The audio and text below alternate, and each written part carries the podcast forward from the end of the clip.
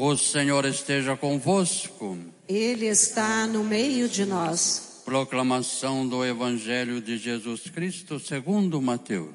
Glória a vós, Senhor. Naquele tempo, disse Jesus aos seus discípulos: Ouviste o que foi dito? Não cometerás adultério.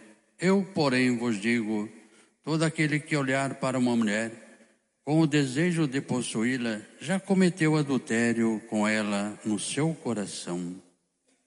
Se o teu olho direito é para ti ocasião de pecado, arranca-o e joga para longe de ti.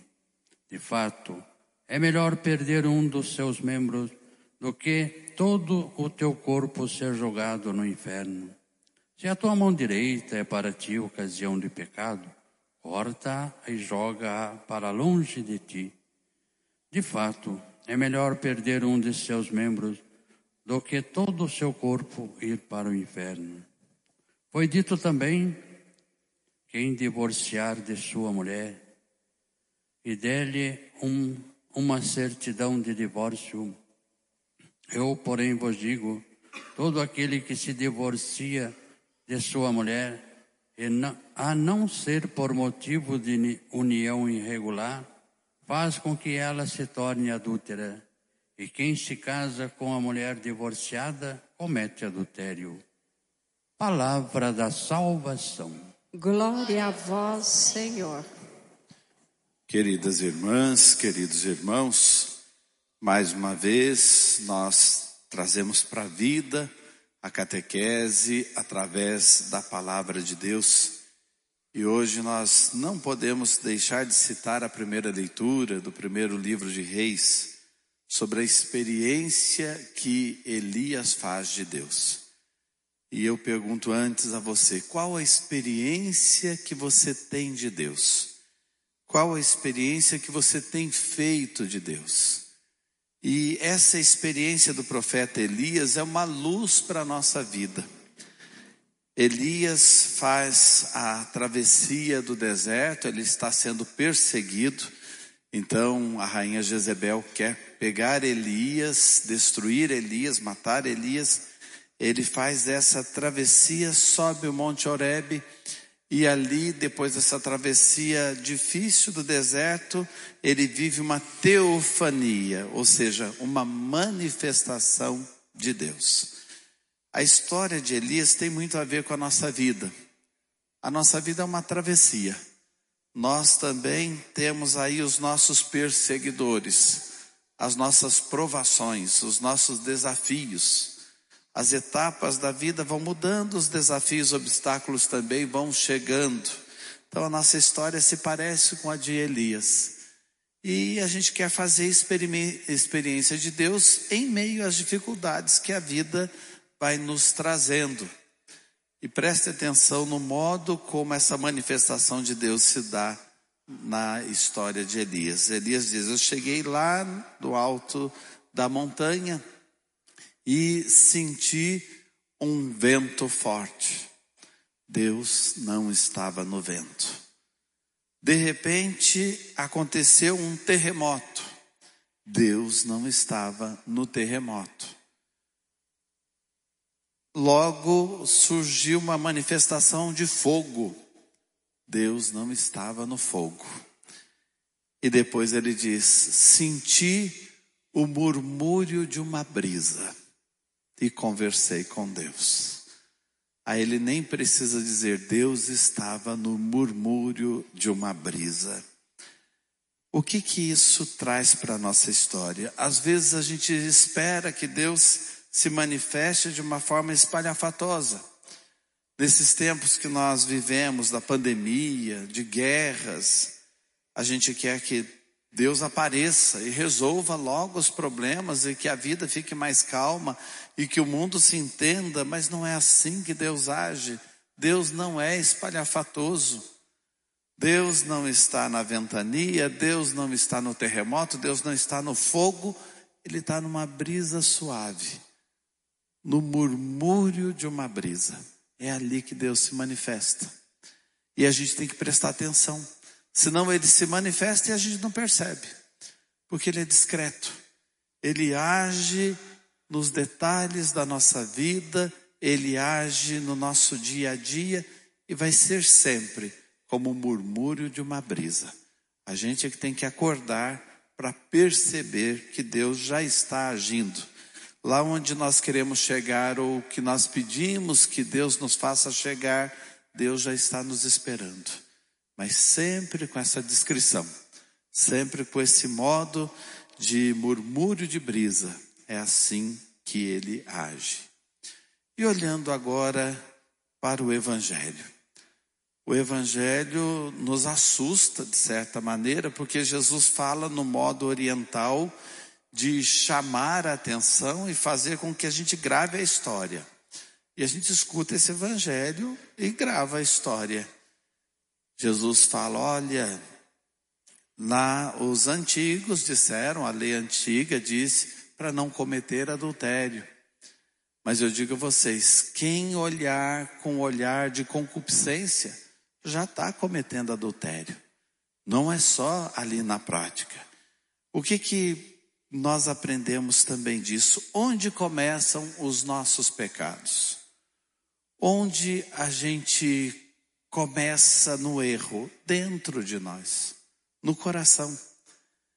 Uma briga não acontece ali simplesmente numa agressão física, ela foi pensada antes, no coração. É no coração que está a maldade, e ali, a partir dali, a gente vai, como que numa engenharia, pensando na maldade, e ela acontece depois exteriormente.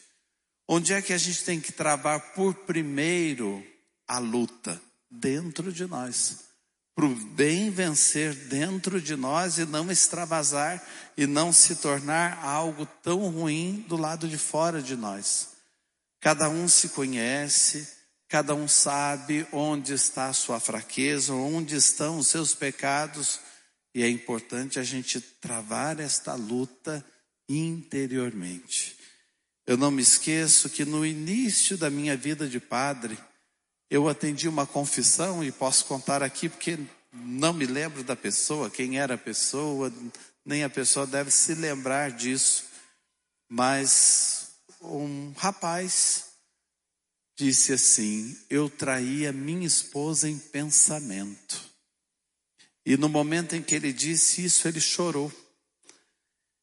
Eu, como padre novo, parece que foi a primeira vez que eu enxerguei o arrependimento de verdade numa pessoa. E eu me emocionei de ver o modo como ele se colocou. Eu traí a minha esposa em pensamento e as lágrimas vieram. Foi tão bonito ver essa busca de fidelidade, porque o que, que é a fidelidade? A fidelidade é Deus, é Deus, é Deus em nós. Cumprir aquilo que a gente prometeu é deixar Deus agir. Eu até quando vejo por aí, a gente vê muita frase, Deus é fiel, eu digo, não precisa dizer isso. Porque isso é redundante, é como se eu dissesse que Deus é Deus. Deus é a própria fidelidade, Ele é a própria fidelidade. Ele age sempre assim. Deus é o Deus de palavra. Por isso que na missa a gente escuta e o leitor termina dizendo palavra do Senhor, não palavras. Porque Deus não tem mais de uma palavra, é uma palavra só. É a palavra que é a própria fidelidade. E o que é ser fiel? É ser humano, ser a imagem e semelhança de Deus como Ele pensou em nós, humano divinizado por Deus. Ser fiel é não cair num processo de desumanização. E aí a gente vai entender o que Jesus diz a seguir. Se o teu olho for causa de escândalo, lança o seu olho para longe de você. Se a sua mão te fizer pecar, jogue a sua mão longe de você.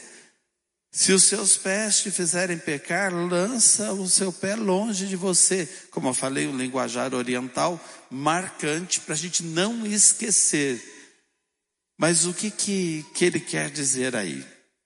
O Evangelho traz uma tradução errada. Diz assim: é melhor você ir para é, o inferno, você vai para o inferno. No Evangelho não existe a palavra inferno. Em grego está escrito geena, é diferente, mas nas traduções acontece isso. Colocam algumas palavras por aproximação e aí muda muito o sentido. E é importante dizer isso. Está escrito geena. Geena era o lixão da cidade de Jerusalém. Aí o que, que Jesus está querendo dizer? Se você cai nas infidelidades, você está jogando a sua vida no lixo, no lixo. É como se você estivesse jogando os seus olhos no lixo. É como se você estivesse jogando as suas mãos e os seus passos no lixo, as suas ações e o seu caminhar no lixo. Seja humano de verdade, não entre num processo desumanizante. E aí vale muito para um exame de consciência. Onde é que eu coloco os meus olhos? Eu estou jogando no lixo?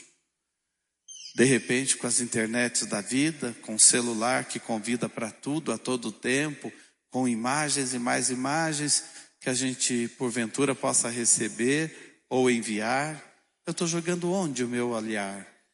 E as minhas ações, elas humanizam ou desumanizam? Se desumanizo, eu estou jogando minhas mãos no lixo. E os meus passos, para onde me levam? Eu estou num processo de humanização ou desumanização?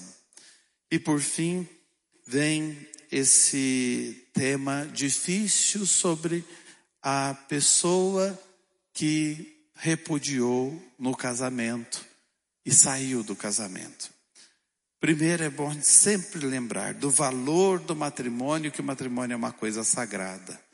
Os rabinos do tempo de Jesus diziam assim: quando um casamento se desfaz, até Deus chora, até Deus chora.